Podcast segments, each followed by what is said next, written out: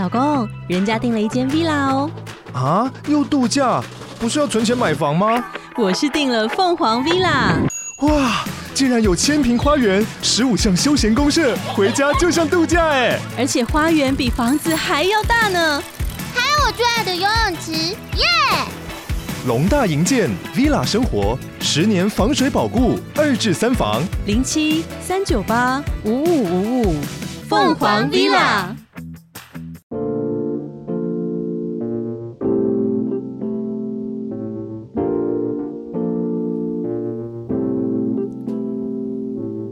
你正在收听的是《过期少年快报》，我是过期少年 Chris，这是一个介绍漫画为主题的 Podcast 节目。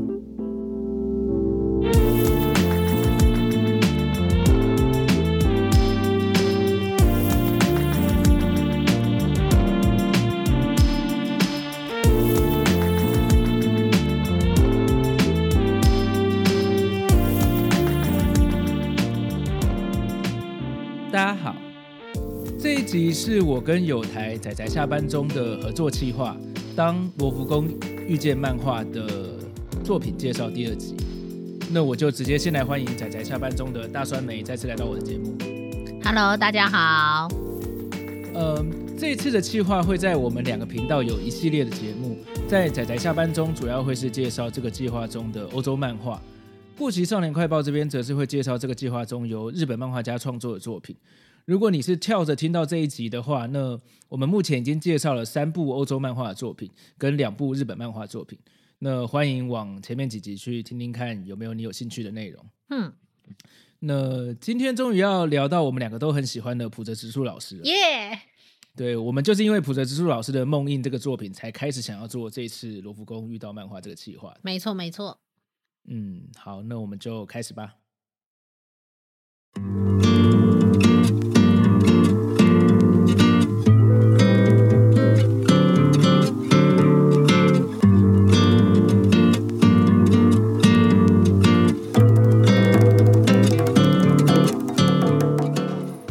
第一个要聊的是，呃，松本大洋的《罗浮宫的猫》，那这是在二零一七年出版。那大帅们，你对松本大洋熟悉吗？呃，老实说，其实他的作品我只看过《乒乓》跟《儿童当街》，但是我，呃，二童的话我基本上快忘光了。但是因为《乒乓》它也有被汤浅证明监督，然后改编成动画，然后都非常好看，所以我们的。呃，仔仔下班中的频道也有曾经讨论过乒乓的动画，我们很少数就是讨论呃改编后的作品，但是我跟松本大洋不能说是很认识，啊、呃，废话，他也不认识我啦。那我其实对松本大洋老师也是很不熟，虽然他被很多人推崇，但是是是，这一次这一次是我第一次看他的作品，哼哼哼哼，没错。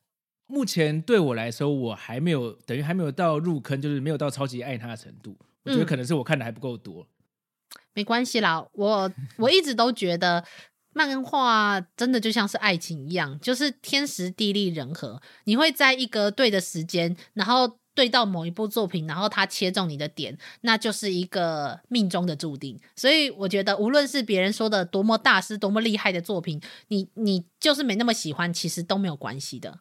嗯，我一直想看他的乒乓啊，所以应该是一定会先把经典看一看。嗯嗯嗯，乒乓无论动画、漫画都很值得看。嗯，是。嗯，好，以下开始可能会有一些剧透的部分，那如果介意的话，就稍微注意一下，随时可以暂停。对对对，嘿，是的。好，关于罗浮宫的猫的剧情，我稍微念一下它的简介。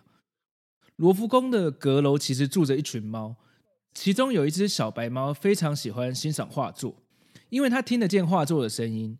那它一直听到某一幅画中有呃神秘的人在呼唤它。那为了欣赏画作，它也会冒险在大白天的时候闯入有满满人类的罗浮宫。如果遇到危险，它就会逃到画中的世界躲藏。这个就是传说中所谓入画者的能力。另一方面，五十多年前有一个叫做艾丽塔的少女在罗浮宫里面失踪了。他的弟弟马歇尔相信姐姐就是入画者，他相信姐姐躲在馆内的某一张图画里。那后来马歇尔成为了罗浮宫的警卫，他希望有一天能再次跟姐姐重逢。介绍先讲到这边。那大酸梅喜欢这个故事吗？嗯，老实说，我其实蛮喜欢的，而且他所描述的那个意境，还有他的呃，他想要表达的那一种那一种含义，我觉得我都非常的欣赏。就是我觉得跟乒乓的感觉完全不一样。嗯真的，如果大家是对乒乓有什么期待来看罗浮宫的猫，或者是看完罗浮宫的猫对松本大洋有什么期待去看乒乓，我真的要说，真的是非常大的不一样。就是无论是故事的内容到它的画风都非常的不一样。那但是我个人很喜欢这一部作品是，是虽然说刚刚的剧情就跟 Chris 讲的一样，但是罗浮宫的。罗浮宫系列的这一些漫画，它有一个很大，就是我觉得他们虽然故事都各式各样，但是我觉得他们都有一个很大的特色，就是你没有办法用简单的一一一段文字的描述，就去描绘出这个故事要告诉你的。呃，所有东西，或者说大部分的东西，其实你没有办法想象故事会怎么样的进行。我觉得这就是这个系列一个很大的共有的特色。那么罗浮宫的猫也是这样子的，你你也许看了之后，你会觉得说，哦，那我期待是一个怎么样的猫可以去听到话的声音什么的，但是它里面的呈现又也相当的。就是非常的独树一格，所以、嗯、呃，我也推荐大家可以去好好看这部作品。然后里面有很多东西，就是我还蛮心有戚戚焉的。对他，他其实讲了很多不同面向的感情或是寓意的东西。嗯，其中有一个我特别拿出来讨论，就是他有一个设定是入画者他是不会长大的。对，是没错。不不管是呃。原本呃，人类或是这个猫学子，它它在可以入画的时候，它都是年龄是长大了，但是实际上它还是小朋友的样子。对，是。后来当学子决定他没有要再入画之后，他就长大了。嗯，所以是不是在这个作品中能成为入画者的人，其实是指那种不太愿意长大、保有童真的人，才能听见画里面的声音？嗯，这是个非常好的切入点吧，就是有点像是，因为它这里面它有一个非常重要的话叫做“爱的葬礼”。那么它同时的，就是我觉得有的时候我们就要去思考说，所以这个话在这一个故事里面它代表着什么？它同时可能代表着是一个。梦幻的想象的世界，它可能同时也代表着死亡，因为它是在讲葬礼。所以，先不管他们这些入画者到底是死亡还是留在那个世界，我觉得都某种程度上代表着他们这一个入画者，他们与现实世界中一个非常远的一个隔阂。嗯，所以也就因此，我觉得可以去看出，我觉得就可以去看出，呃，这些角色他们。对自己还有对艺术的那种期待吗？就是他希望可以留在那里，然后不要长大这件事情，就像每一个人一样，就是我们也会很希望永远的留在小时候，可是我们不想长大，嗯、所以最后选择逃避的人，让自己的无论是精神年龄什么都留在小孩小孩子的时候，就算身体长大了，我们的精神年龄还在小孩子，可是。入画者有一个不一样的是，他们可以直接进入画中的世界，直接活在画中的世界。但我觉得这某种程度上就等于他们已经死亡。嗯，对，就是这是我对他这里面使用这幅《爱的葬礼》，然后跟使用所谓入画者这个设定的一个我自己对他的理解，跟我自己对他的解释。嗯，所以我觉得当学子后来决定不要留在画里面的时候，可能是他。因为他进入画里面，进入呃，他理解到了理想跟现实不太一样的地方，嗯，所以最后他决定他告别自己的天真的那一面嘛，嗯，去跟算不算跟现实妥协，或是他接受了现实跟自己想象不一样的地方。老实说，我也甚至不知道他算不算接受，但是我觉得就跟。可能跟我们一样吧，我们也没有说我们在接受成长这件事，但是我们有一天就成长了。那我觉得学子可能他突然就意识到了，呃，他要成长了，所以他我不知道他到底是为了什么而拒绝艾丽塔，拒绝留在画中。但我自己觉得，可能影响他比较多的应该是句子，还有包括那一只蜘蛛吧。就他意识到现实世界中是这样的，如果他要留在画中的话，那句子为他的死到底代表着什么？那那个他吃掉蜘蛛这件事情又代表着什么？如果他宁可留在画中，不想长大，不想要去成长，这是一个他的选择。但是那某种程度上就象征着这一些人为他做的事情，或是他在现实世界现实世界中所做的事情是没有意义的。嗯，那其实我也觉得蛮难过的啦。句子某种程度上也是为他而死嘛。那如果假设他一直留在画中的话，那句子就不用为他死啦。对啊，句子跟他的关系这一段也是这部漫画蛮精彩的地方，真的。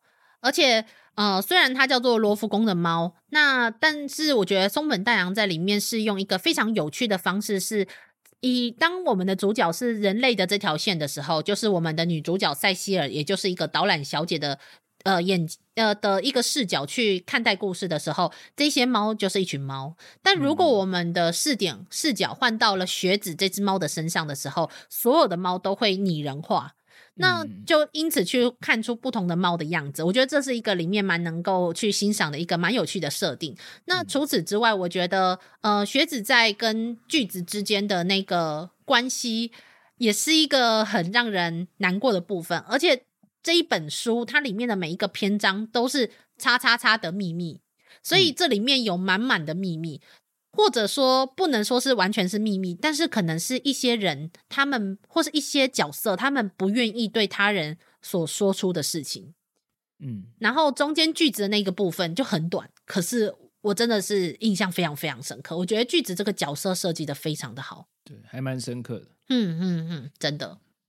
关于刚刚讲到呃不愿意长大的人这件事，我又想讲一部老电影，不知道。过气少年没有问题的，符合你的频道。嗯、呃，你知道罗宾威廉斯吗？那谁？哦、呃，一个喜剧演员，然后他比较知名的电影是呃《变人》。对不，对不起。好，没关系，那我我直接讲，罗宾威廉斯主演的一部叫做《虎克船长》的老电影。嗯，罗宾威廉斯是蛮蛮经典的喜剧演员，不过他现在也不在了。他在这部电影里面演的是一个长大的彼得潘。哇哦！他的剧情大概是这样，就是主角罗宾威廉斯他是一个已经有老婆跟两个小孩的的成人成年人了。嗯嗯。那他他其实是彼得潘，但是他已经完全忘记自己是彼得潘了。哦。他已经成为一个成熟的大人，但是因为一些事件，他回到了呃。彼得潘所在的世界叫做梦幻岛嘛，是梦幻岛。然后他遇到了他以前的一起在那边的同伴，但是他不认识他们，而且他也不会飞了。啊、经过一连串的事件，他可能为了救儿子或者怎么样，跟所以跟虎克船长对抗。里面就是当他找回自己的童心的时候，他又获得了飞行的能力了。哦，其实彼得潘原本的故事也是这样，他们他们是一群不愿意长大的人，孩子，对对。那这个故事有意思的地方，就是有一天他可能恋爱，他决定他要长大了，那他就离开了这个梦幻岛，而且他忘记自己是彼得潘了。嗯，原来如此。我觉得其实从以前到现在，很多的作品都会在讨论到童心啊，然后跟理想现实的一些差异。嗯，对啊，而且我觉得有时候说希望一直留在孩子和纯真的那个年代，我觉得。有时候一个重点其实并不是说不愿意成长，而是如果一旦成长了，我们就要去接受很多面对这些残酷的现实的很多事情。所以并不是单纯的希望成为孩子，而是因为孩子是保有纯真跟跟那个不用去面对残酷现实的那一个身份，所以我们才会不希望成长。那么，如果我觉得把这个东西延伸看来的话，其实我们。就算身为一个成人好了，我也仍然会有不想要去面对的东西，然后希望保有的就仍然是跟孩子一样什么都不懂的时候。嗯嗯，对啊，像《鬼灭之刃》不是里面也有一段也是这样子吗？就那一段，其实大家我我那时候看的时候，其实我也很难过。就是如果可以一辈子的待在就是不会受伤害，然后美丽的艺术，就是美丽的幻想世界中，该有多好？就像里面的艾丽塔躲在画中一样。那那整个那整幅画就是他最美丽、最梦幻的地方，然后他永远不用去面对他在现实世界中，然后无法融入他人，然后总是被别人可能呃碎语啊，或者是讲什么坏话的那一些人际关系，不用去面对这个世界，所以这个画中是一个多么美好的世界，但是也同样的，你就永远无法得到在现实世界中可以得到的东西。嗯。嗯。就我觉得蛮心有戚戚焉的啦。然后就让我想到《鬼灭之刃》的，就是炭治郎的那一段、那一段、那一个梦，这样。哦，哦，那好难过，我那时候看到整个狂哭哎、欸。如果可以，我也很希望，很希望留在这里 这样子。呃，那罗浮宫的猫这部作品有分成彩色版跟黑白版，嗯，而且彩色版是找法国的漫，嗯、那，是漫画家嘛来做上色的动作。川美知道这两个版本有什么差异吗？呃，因为我去图书馆是把两个版本都借回家来看的，那最后我还是选择买回来的是黑白版。就是虽然说彩色版它有色彩，然后看起来的确比较缤纷亮丽，可是我觉得也就因此你很容易忽略掉，然后或是你很难去认真的呃评估，然后跟观赏松本大洋在这个作品里面那个多么细腻而美丽的笔触，因为它是用黑白色的。嗯在作画的，所以你单纯的黑白色更能够看出他怎么样去作画这件事情。虽然上色版也很好看，但我就让它保留在图书馆好了。然后我买回来的是黑白版的，嗯，对，嗯，所以我很推荐大家，最好的话当然两本都看。但是如果假设你要特别挑一部的话，我会推荐黑白版的原色版的这个。嗯嗯，我自己我自己买的是黑白版啊，因为呃，主要还是想要看呃作者原本的。的想表现的东西，嗯嗯嗯嗯，的确是我也是。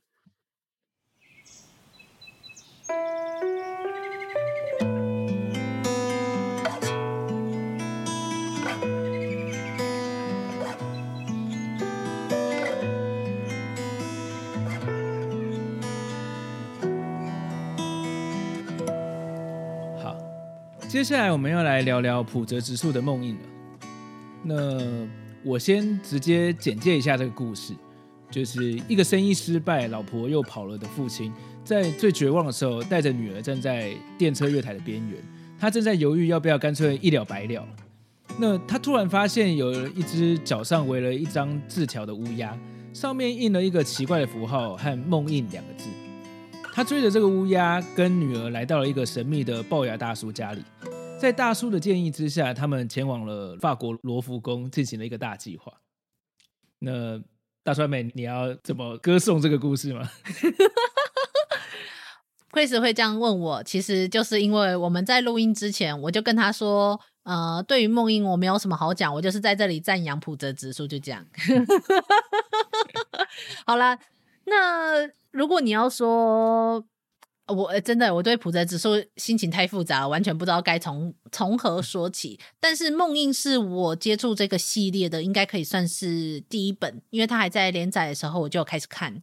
那另外一个部分是，呃，梦映这部作品，它我觉得它呈现了普泽直树的普泽直树的很多东西。然后是他以往的作品中很容易被人家忽略的部分。那关于他的剧情，就是我也很我也很喜欢。不如说，在四个目前我们可以看到的日本漫画家的作品中，《梦映》是我最喜欢的一部。那当然也不是说其他部不好看，但是一部分是有私心，对，一部分是有私心，但另外一部分不能否认的是，我很喜欢这样子胡闹的故事，很赞，我喜欢。嗯如果有听过仔仔下班中，或是有知道一些就是我我的我我常常偶尔会顺口提的东西的话，就会知道普泽直树在我的生命中有多么重要的一个地位。那就啊、那我我简单提一下某一个某一个频道叫做“漫画最重要的就是故事”。那这个频道，他在去年的时候有提到一部欧洲漫画，就是克里斯多福夏布特的《孤独》这部作品。那他在节目中，主持人好弟有访问木木马文化的编辑，那他里面就有提到说，《二十世纪少年》是他提到他最喜欢的一部漫画，然后喜欢到他很难接受现在的漫画把它正名叫做健儿。哦，我也是很不习惯。呃，老实说。他在那那时候在那里讲的时候，我完全同意啊。所以这就是为什么我不把书盒版拿出来看的原因哦。我家有瓶装版跟书盒版，那瓶装版里面是它最原本的翻译名字叫做弦之，因为刚开始是没有把它证明汉字的。那后来是普泽直树，普泽直树他自己讲说他的汉字是健儿，但是对对我来说，我毕竟就是这样子看闲置看了十几年的人，某种程度上，这部作品已经快要脱离普泽直树本身了。但是我还是很喜欢普泽直树。嗯、那普泽直树对我的影响无远弗届。我在人生的很多很多路途中，我都会看着普泽直树的身影而前进。呃，讲的好像很那个一样，但是我只是想告诉大家说，我多喜欢普泽直树，还有他他他是一个喜剧漫画家这件事情，我一定要跟大家强调一下。Okay. 哦，这就要讲到就是所谓普泽直树的漫画元素嘛。是，是，是，我自己我自己觉得有三个，一个就是以他后期的作品呢就是从 Monster 之后，嗯，就是他。都会有很悬疑的情节，嗯，然后都会有一有一股热血，是是是，热血热血，甚至可以说是大叔式的热血，没错。对，这这其实很吸引人。再来就是刚刚提到，大家其实现在可能比较少注意到的搞笑的成分，对对对对，没错没错，果然是粉丝。对，我们刚刚也有聊到，就是就算是在 Monster 跟呃二十世纪少年里面这么。这么悬疑的过程中，都被他塞了很多，不管是对话或是一些表情桥段，或人物的个性，都有一些让人觉得很好笑的东西。嗯，他自己也一直都以喜剧漫画家自居，可是只是可能要讲到这个的话，就是如果你只是只看过他一两部作品，或是只看过一两次的人，你可能会一时很难很难。也不知道很难接受吧，是很难意识到说，原来他自己自居是喜剧漫画家吗？这样子，我可以理解啦。嗯，所以呃，上一集呃，我有说过，这系列罗浮宫合作的作品《梦印》算是我最喜欢的作品之一。那除了我私心的部分嘛，那再来就 是，我觉得普泽老师这个故事完全不会觉得因为是跟罗浮宫合作而把主题特别着重在艺术品上，没错，或是去探讨一些严肃的东西，是。他一样用了我们刚刚提到普泽植物常见的元素，像悬疑、热血跟搞笑，来讲了一个以罗浮宫为背景的故事。没错，没错。而且，呃，如果假设有人想要对就是他创作这部作品的想法，想要有更多的了解的话，那么，呃，推荐大家可以买豪华版。就是这一套梦音，它其实有分两个版本，一个是一般平装版的，就是只有一本的平装版的漫画，那比较厚一点。但是有另外一个版本叫做豪华版，它有书壳，还有彩页，而且就是就是杂志大小的那种方式，然后就直接印出来的那种的内容这样子。那最这个豪华版有一个最重要的，就是它有普泽直树的后记，所以如果假设有人要只只打算买一个的话，我会推荐豪华版。这样你可以看到普泽直树的后记，我觉得非常的有趣，因为它里面其实就提到说，他当初要创作这部作品，就是德瓦来找他，呃，这个企划的当罗浮宫遇见漫画的发起人法布里斯德瓦来找他创作的时候，他那时候是觉得说，呃，他想要画一个可以跟画。对话的女孩的故事，然后德瓦说：“嗯，这个故事很棒。”但是因为那时候普泽直树在连载《Billy Bat》吧，那么所以就变成说普泽直树他没有空画，然后德瓦就跟他说：“没关系，多久我都等。”这样子有一个前男友的感觉，不是？就是就是说，会不会德瓦也是粉丝？我相信一定是。如果是我，二十年我都等。好了好了，对，就讲干话讲干话。那么后来就是结果，没想到后来因为在日本那边也有办一场当罗浮宫遇见漫画的展览，然后这时候松本大洋老师啊、谷口智郎老师、荒呃荒木飞吕彦老师的作品都已经出版了，然后也展览了。这个时候浦泽直树就发现说，哎，一堆大师都出版作品了，那他想画的内容也有重复的。我觉得他提的应该就是罗浮宫的猫。就刚好是我们这期节目前、oh. 前一部作品嘛，那么因为他因为可以跟画做对话的女孩的故事，就很像是入画者的概念嘛，嗯，然后他就觉得说好像没有自己的位置了，然后他其实就有点兴趣缺缺，但是德瓦就还是兴致冲冲的跑来找他，跟他说，那不然你要不要先来罗浮宫看看？所以那个时候他们说他们就还在咖啡馆里面的时候，普泽直树就看着天花板，然后他就想着说啊。就是，可是那个人没有去过法国啊，这样。然后这个时候，然后德瓦就不太懂他，就大家都不太懂他在讲什么。这时候浦泽直树就说出了梦印里面这个非常关键的这个角色。哦，对，然后他就说出了这个角色，然后然后德瓦当然不会知道说这个角色，也就是呃，我们在这里面所看到有一个叫做佛眼，也就是法兰西研究所的所长，这个人、嗯、这个角色，他曾经在日本的漫画中伴有一个多么重要的一个地位，然后所以借由那个、嗯、借由那个翻译，然后他就不断的就是尽可能的跟他解释说这个角色多么的重要，然后是一个多么。影响重大的角色之后，德瓦就说：“嗯，很好，这个故事很棒。”我觉得德瓦是粉丝，所以不管怎么样都很棒。可是我觉得，老实说，也就是因为他就是这种很自由，让漫画家想画什么就去画什么，所以罗浮宫系列才会这么精彩啊！而且梦印这一本为什么会这么精彩，就是因为这种。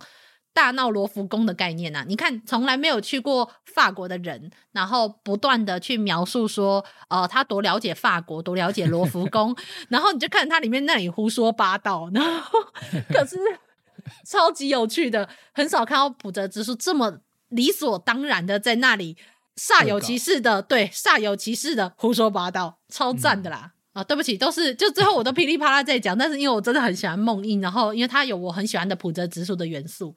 在这样子，嗯，所以所以普泽他的后期就有讲到说，呃，以这样罗浮宫这样的地方当舞台画这种胡搞的漫画真的好。对对，对没错。然后但是他，你你说他怎么说？他就后来他就这样一边想着说，不对，就是因为是这样子权威的地方，所以才更应该来大闹一场，赞呐、啊！有 guts，对，有 guts。所以就是如果假设呃，我们看了很多。呃，罗浮宫遇见漫画系列的漫画，你会发现它里面承载了非常多的，无论是知识啊，或是艺术层面的那一种重要性，然后或是例如说他们的艺术史影响深远，然后什么巴拉巴拉巴拉巴拉的，但是这部作品从头到尾都没有，嗯，他只提到了甚至一幅画，但是他提到这幅画其实也没有提到什么背景，哦，对，然后这一个故事就是这样子胡搞瞎搞的故事，但是超赞的啦，对，所以他。你可以说他不一定，他不是罗浮宫漫画，他就是普泽直树的漫画。对，没错，没有，它也是罗浮宫的漫画，它发生在罗浮宫吗？对，罗浮宫就没有限定限定主题啊，他只说要有罗浮宫这样。嗯。嗯，所以我就觉得啊，好棒哦！就大家看看普泽之树嘛。那看完，嗯、如果你只看过梦印，去看看普泽之树其他的作品嘛。那如果你看了其他的作品，那就再把他们再看一次嘛。好。其实《梦印》这本书出的时候，呃，差不多那段时间也同时出了普泽之树的最新的短篇集《喷嚏》，还有他的访谈集《画画无止境》。嗯嗯嗯，对，所以我那时候还蛮开心的，因为一次出现超多他的作品出来，所以真的好开心哦。啊、我就差呃《梦印》的豪华版，应该也要去搜一下，搜一下，搜一下，搜一下，推荐推荐。对，我也被推坑了。真的真的就是很棒啊！我是两个都买，而且那个时候中文还没有代理的时候，我是先买日文版，所以我现在有点后悔，就是我在法国的时候，安古兰的时候，我没有把法文版买回来。虽然说应该都是一样的东西，但是 粉丝就是这样嘛。不然的话，你看我的漫画，我的漫画以柔克刚，我都已经有旧版的了，二手版。然后他现在前不久有代理，就是重新再版的时候，我也对我就买一整套全新的，又再买一次。好，我我有旧版，但是我没有像你厉害到再把再版再买一次。哦，没有啦，就是这是我就是身为一个粉丝的，你知道，就是总是要有一套就是收藏用，跟一套就是自己阅读跟推广用嘛。我还没有买到第三套啦。嗯，OK 的，OK OK OK OK 的，嗯，是吧？今天关于梦印的部分就先到这边了。嗯嗯嗯嗯，好。那接下来包括《过期少年快报》跟《仔仔下班中》各自都还有一集算是特别节目吧，所以如果你喜欢我们这次的企划的话，请继续锁定。嗯，酸梅这边还有什么想要补充的吗？啊。虽然我们刚刚就是看起来就是很很吊人胃口的，没有说那个举足轻重的那个角色是谁，但是我相信大家只要去看过漫画就会知道了。那看过漫画之后，然后再去研究看看他是谁，就会知道为什么我们在这里一直不断的提他这样子。然后他也是很重要的一个日本漫画上的一个角，漫画史上的一个角色。嗯，就这样子。嗯、嘿，是。那其他的话就是没有，就是。浦泽指数好棒啊！我好想，我一直都不敢在我的节目中提他，我真的很怕，我一提我就会暴走。但是浦泽指数好棒哦！有机会，也许我们另外再继续讨论浦泽指数吧。可以啊，可以啊，我一定会专门开一个主题月，专门把它从头到尾讲一遍。从头到尾讲一遍，从头到脚讲一遍。对对对，好的。好，那今天的节目差不多到这边。如果你喜欢的话，非常欢迎在你收听的平台上订阅这个节目，也欢迎把这个节目推荐给你的朋友。如果方便的话，请在 Apple Podcast 上给我们一个五星好评。也欢迎追踪《过期少年快报》跟仔仔下班中的 IG 跟 FB 粉丝团。啊，是是是，这里是《过期少年快报》跟仔仔下班中，我们下次见，拜拜，大家拜拜。